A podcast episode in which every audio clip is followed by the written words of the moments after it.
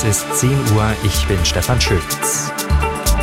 Europa bleibt für Asylsuchende ein sehr gefragtes Ziel.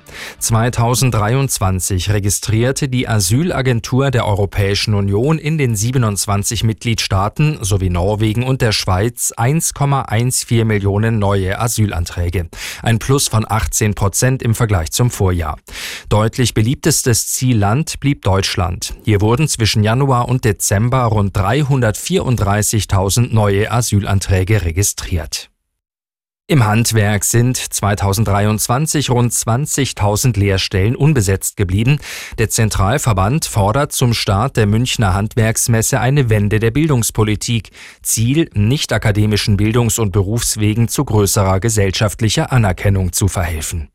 Handwerker sind gerade schwer zu bekommen. Das weiß jeder, der baut oder bei dem einfach mal der Abfluss verstopft ist. Immerhin haben sich offenbar mehr junge Menschen für ein Handwerk entschieden. Es wurden bis Ende November mehr Azubis eingestellt als im Jahr davor. Es waren über 1800 Ausbildungsverträge mehr.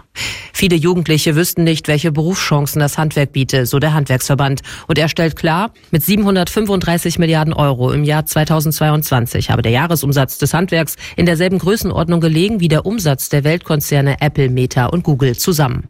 Tine Klimach, Nachrichtenredaktion. Die Fregatte Hessen hat bei ihrem Einsatz zum Schutz von Handelsschiffen im Roten Meer den ersten Angriff der Houthi-Miliz abgewehrt. Das Kriegsschiff bekämpfte zwei feindliche Drohnen. Es war der erste scharfe Waffeneinsatz der deutschen Marine bei der EU-Mission.